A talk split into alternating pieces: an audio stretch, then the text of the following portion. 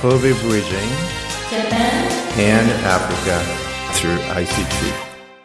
今回の神戸ブリッジングジャパンアフリカスルー ICT は FMYY の毎週土曜日の12時からの特別番組として制作しました。地域の皆様にアフリカにまつわる様々なことをお伝えするアフリカトゥデイとしてお届けいたします。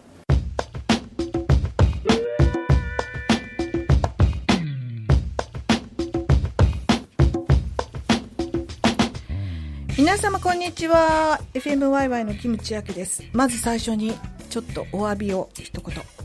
えー、今日はですね、えー、アフリカトゥデイということで積極的なアフリカ最高アフリカをもう一度考えてみようということでセンダー・ルクムエナー博士によりましてアフリカについてのいろいろなお話を聞こうと生で聞こうということになっていたんですがこれはですねちょっと諸事情で、えー千田先生のこのいろいろな博識豊かなそのお話につきましてはいつもの番組、えっと、神戸ブレジン Japan and Africa through ICT こちらの方で聞いていただこうと思います。第1土曜日第2土曜日4時から日本語と英語バージョンでお届けしています。こちらの方で、えー、聞いていただこうというふうに思っています。さて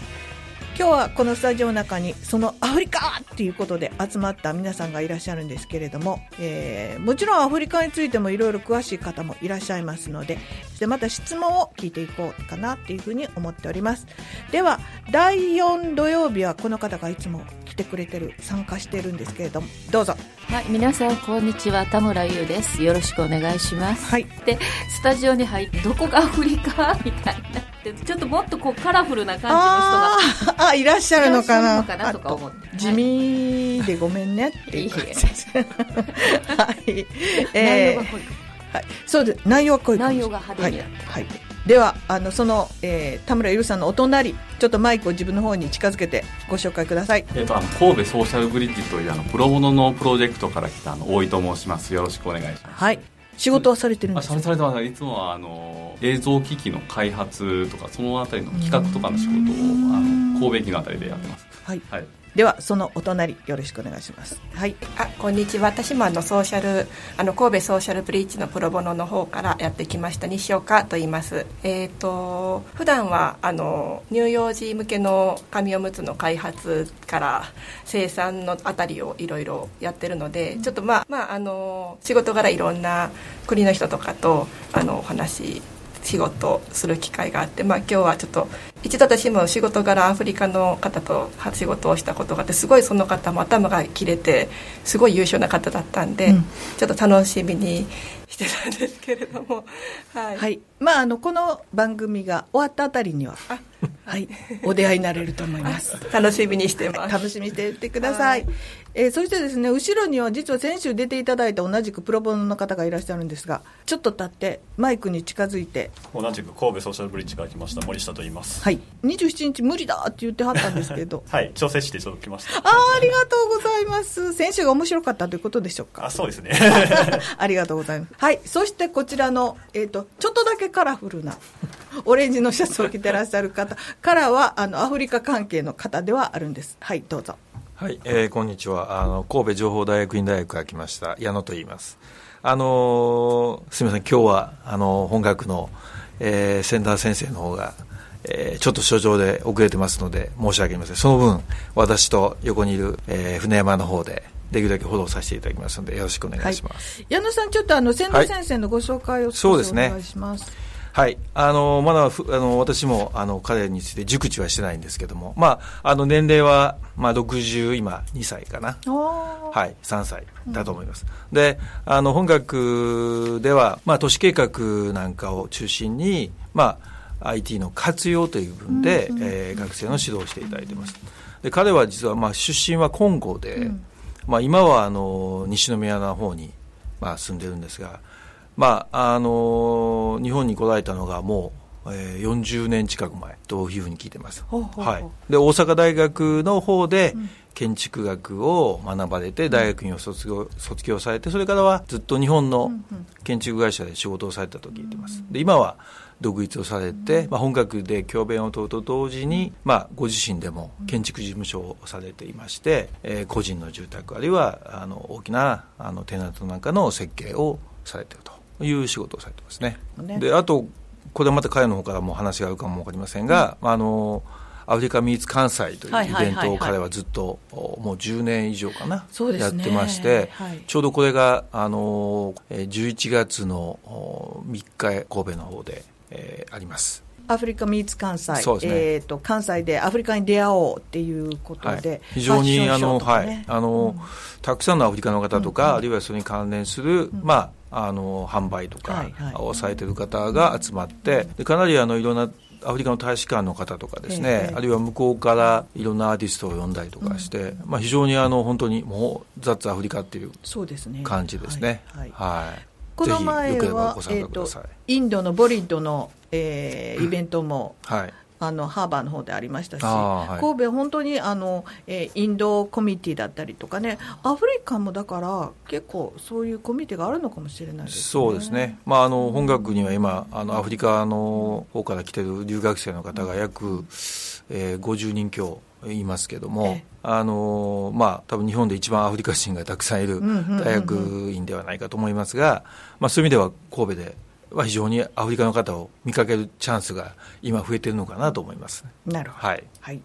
えー、まあこれはですね、あの先ほども言いました第1土曜日、第2土曜日、4時から4時半、そして4時半から5時まで、神戸ブレゼン Japan and Africa through ICT という ICT のテクニカルを使って日本とアフリカをつなごう、神戸からつなごうっていうようなそういう意味の番組をしておりましてそちらの方で本当にあのえーって驚くようなことが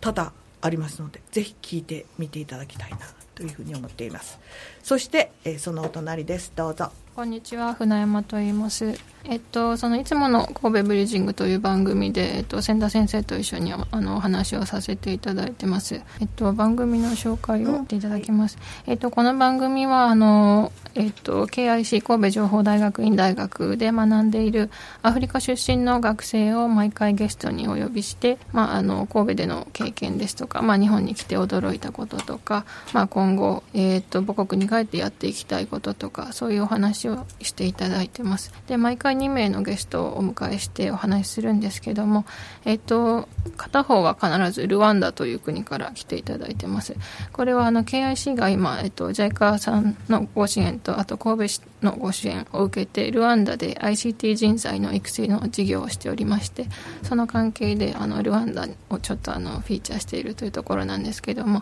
ルワンダ以外はあの毎回毎回違う国からゲストをお呼びして、まあ、今までも1年以上やってきてる中でいろんな国の学生さん来てるんですけれども、まああのえっと、アフリカのいろんな地域ですね。北アフリカだとマリとかアルジェリア西だとセネガルナイジェリアとか。で、えっと、南の方だと南アフリカ、モザンビーク、ボツワナ、ナミビアあたり。で、東の方だと、まあ、エチオピア、南スーダン、マダガスカルとか、そういったところから、えっと、来てもらってたと思います。で、そういう感じで、あの、毎回、あの、えっと、収録をするんですけど、結構その学生の方が、あの、やっぱり一人一人違う視点を持ってるので、あの、私も毎回新鮮だなという驚きを持ってお話を聞くんですけども、まあ、印象的なエピソードは、その、アフリカの学生はこう、仕送りをするけど日本の学生はしないみたいな話がすごく印象的で確かにそうだなと。私も親に仕送りってまだもう30歳超えてるんですけどしたことがなくてちょっとあの自分について見つめ直す機会になりました。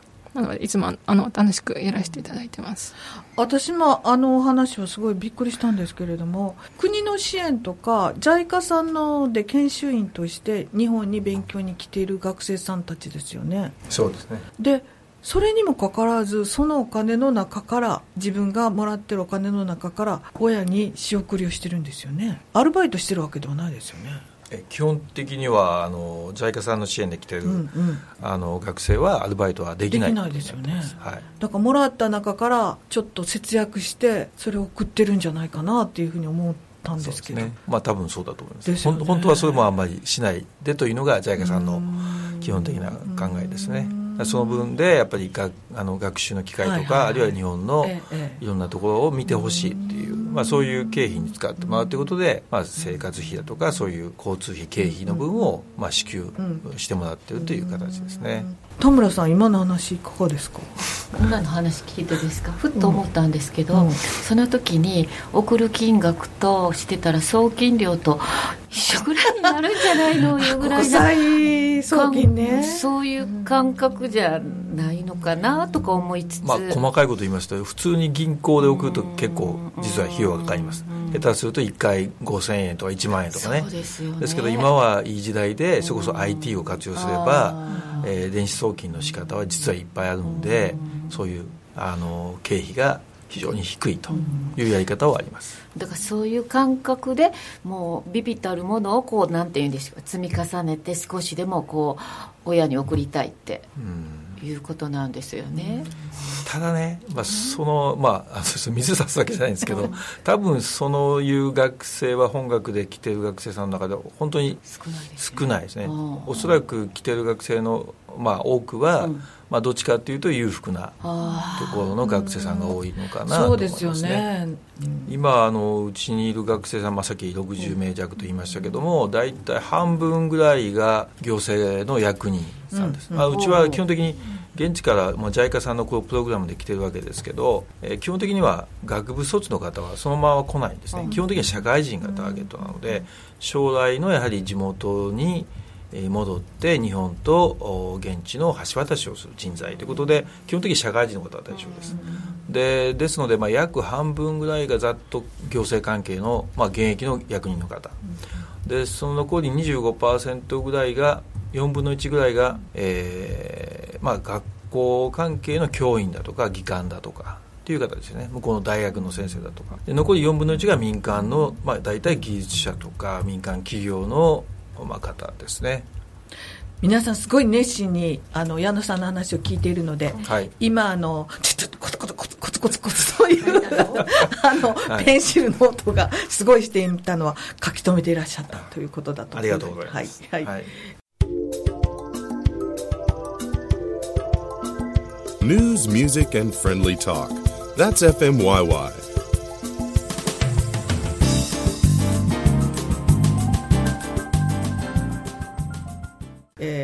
なかなかあのそういう方々がいらっしゃってる、まあ、あの ODA のねあの発展途上のところにお金を日本から送っている部分っていうところで実は来る人がねあんた金持ちの坊やちゃうんとかね、嬢やちゃうんっていう人も 時々お見かけするので、でね、こんな人じゃなくて、地元でめっちゃ頑張ってる人を探し出してほしいわっていうふうに思う時もあるんですけれどもね。そうですね、はい、中にはですね、私ももう、まあ、学生を連れていろんな企業さんとか、展示会なんか行くんですけど、まずその1年生で来た時に、とにかく歩くのが嫌だっていう連中がいるんですよね。なぜかって聞いてみると向こうでは私は家から出る時には全部ドアツードアでも車で移動で、まあ、公共公共交通機関もあまりないですから基本的にはやっぱり車なんですけど、やっぱり車でもう自家用車がもしくは下手するとね運転手さんがついてるようなそういう人も中にはいます、はい、まあまあそういうこれはあの日本の中でも東北へ行ったりとかそれから四国もかなり、えー、こう都会ではないとこ行ったりすると皆さん歩くの嫌って言いますね。ドアツードア。公共交通機構のないところっていうのが、えー、と田舎で、うん、公共交通機関が非常に便利にできているのが都会なんだ。で都会の人間はよくあんなにエスカレーター上がったり下がったり階段登ったり えー、トランジットずっとこう交通をやっていくんだなっていうのを感心される時はあるのでそこもなんかちょっと便利となんとなく変わってきた気もしますが。ではここでですねいつもあの神戸ブリズンの方で流している曲を1曲アフリカ的な曲をお願いしますっていうふうに言ってダブルミーバさんの方がこの曲はいかがですかっていうふうに送っていただいたえー、その曲がありますので、えーとね、その曲を聴いてその後は先週ルワンダから帰ってこられたという、えー、船山さんの方から、はい、ルワンダについてまた他の国もよくご存知なのでアフリカについてお聞きしたいと思います。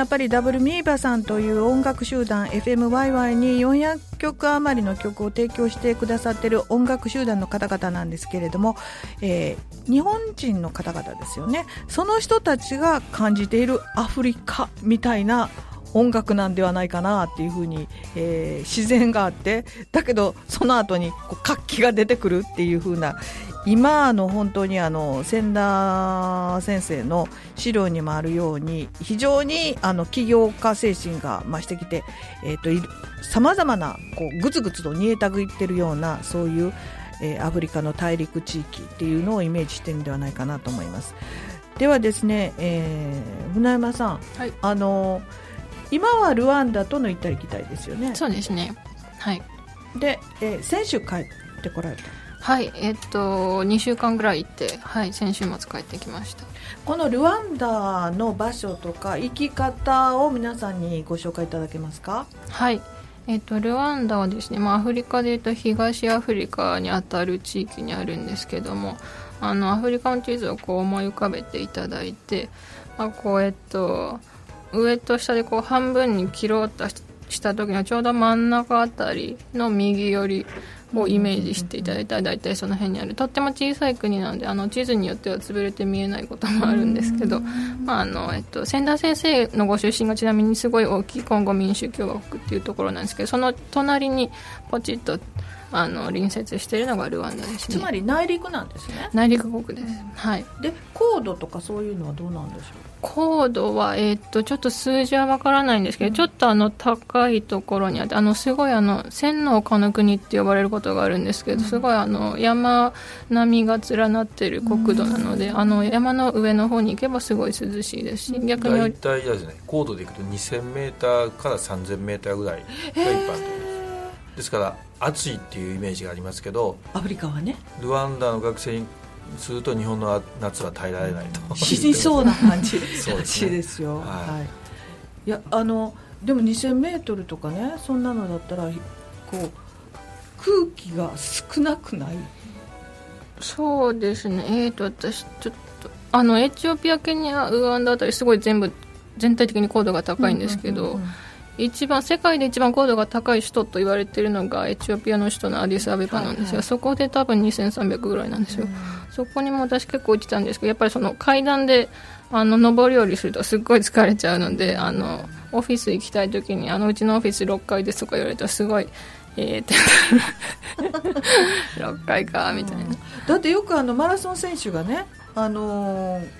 高いところでの訓練をするって言ってエチオピアとかそうですね。行かれますよね。そうなんでやっぱりエチオピアの選手すごい強いじゃないですか、マラソンとか。やっぱりそういう環境で日々練習してるからですよね。ということは、えー、ルワンダは、えー、涼しい湿気の少ない国、ていうことでしょうか、はい、あのそうですね。暑くなりすぎることもないし寒くなりすぎることもなくて、うん、本当にあのヨーロッパの初夏みたいな感じ、うん、カラッとしていてちょうどいい気温ですね。一年中ですか？一年中そうです。安定してます。あ。の雨季とか寒気でちょっとあの雨が多い時期とかはあるんですけど、うん、気温としてはそんなに変化ないですね、皆様もですねぜひこうあここ聞きたいと思ったらちょっと手挙げて聞いていただければというふうに思います。あのえー、今は本当に通常のワンコイン状態になったので聞きたいことを聞く場所に、えー、そしてまたあのこんなこともこれを見てる聞いてる人は聞きたいんじゃないかなと思いついたようなことを聞いて知識を増やしていく場所になりましたので。ちょっと補足しますけど、はい、ルワンダっていうのは実は世界で一番雷の発生っていうか被害がそうなんです。国なんですね。で尼崎にすごいね雷専門の有名な会社がありますよね、はい、これはまあ今あの船山さんが紹介してくれましたけど、はい、今あのあ、まあ後で詳しくね話が出ますけど、えー、うちの,、まあ、あの修了生の方が、まあ、去年一昨年、えー、3年前かなに音羽電機さんはい音羽電機はい、音羽電機工業さんという会社なんですけどもそこは雷の、うんうん、飛来機って言います、うん、あの皆さん雷のなんかこう対策のメーカーさんというのはあのね飛来神を作ってるんでしょ、うん、と思うんですが、まあ、それも一部作ってありますけどもメインはそれじゃなくてそこの後のえ電気がこう雷が落ちた後にこの電気を逃がす装置ですね、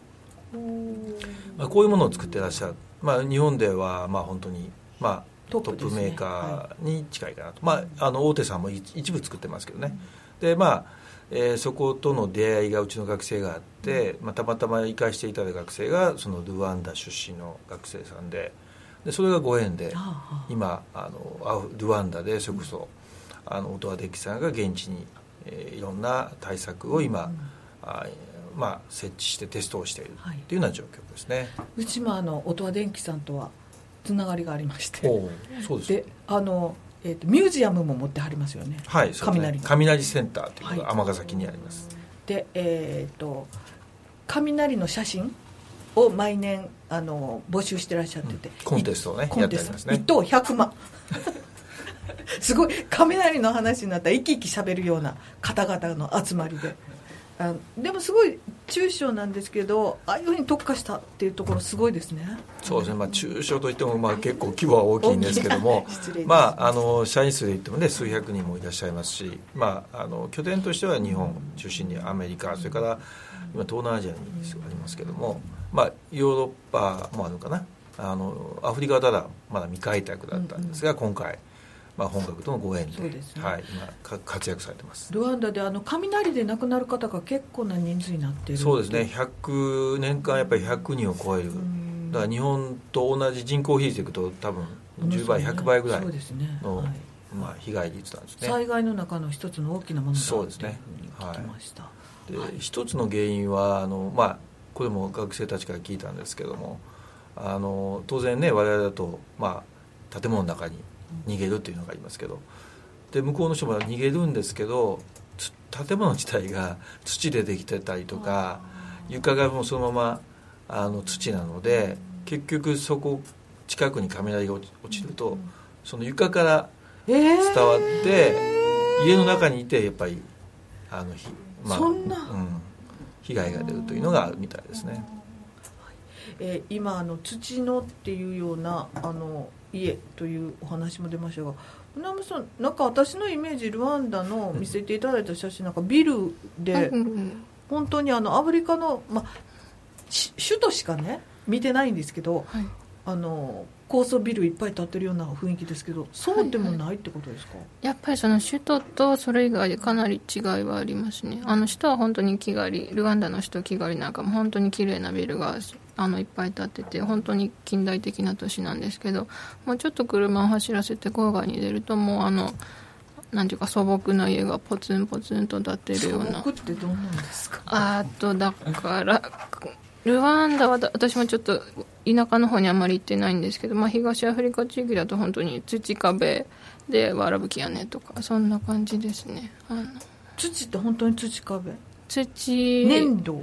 あの、まあ、日干しレンガにしたりとかもあるんですけどまあ、基本的にはあのく枝とかをこう組み上げて土をこうで固めていくような感じですね、なるほど。うん、どうって言ったんですけど 分かってんのかな？はい。雨は多くないんですか？はいあのねルワンダは実はあのさっき言いましたように、まあ、基本的には非常に寒気とあーはいい季季節らしいんですけどやっぱり年間2回雨季があるそうででその時にやっぱり集中的に雷が起こるそうです。なるほど。昔の土塀みたいな感じのが家になってるんじゃないですか？そういう土塀昔わらでしてた。そんなすごいしっかりしたんじゃないんじゃないですか？あの土塀みたいな。うん。割と手作り感ある感じ。です、満載ちゃいます日干しレンガもね本当にあの泥固めてうん。太陽に干して それでレンガかっていうので積み上げていきますもん。日本のあの壁はすごいもんだと思いますよ。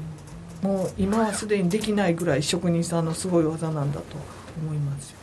えルワンダは、まあ、あの首都はそういうところででそこでどういうことをされてるんですか？はい、えっと、KIC がですね、まあ、もともと ICT を専門にしている大学院大学なので、まあ、その、ルワンダってあの、すごい ICT に力を入れている国なんですね。っていうのは、まあ、内陸国で、とても、あの、国土も小さくて、天然資源も特にない国なので、じゃあどうやって経済発展を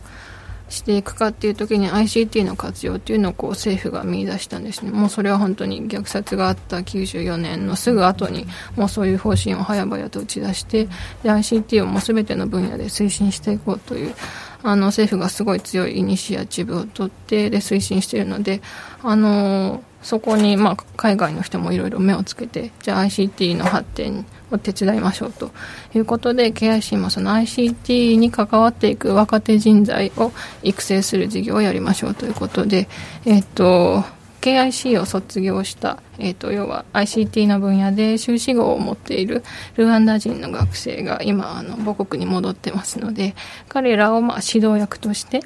えーと、現地の今若い人、まあ、10代から20代半ばぐらいの方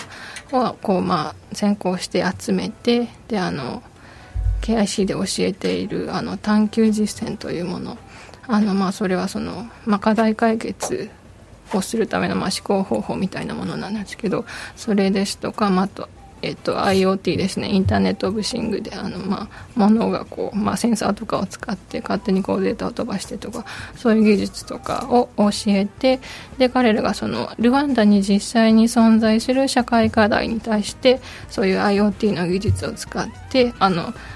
えっと、ソリューションを作ってみる。ということをやるっていうのがこのトレーニングでやってることで、まあえっと、5ヶ月6ヶ月ぐらいの期間であの、まあ、一定のこう試作品みたいなものを作るところまでをやる事業なんですけども、えっと、事業自体は昨年の3月でしたかねに始まってえっと、6ヶ月の研修を3回やろうと3回回そうという事業で今ちょうど2期目が終わろうとしているところです。で来月にあの神戸市のビジネスミッションもちょうどルワンダに行くのでそれに合わせて卒業式をやる予定なんですけどもあの、はい、若い方をこう集めてきて、まあ、グループにさせてまず課題じゃあどういう課題に取り組むのかっていうところから、えーと、自分たちで考えてもらってでうちの卒業生にこういろいろアシストしてもらいながらこうそれぞれすごい独創的なあの革新的なソリューションを作作り上げてくれてるのであの私もとても楽しみに見守っています。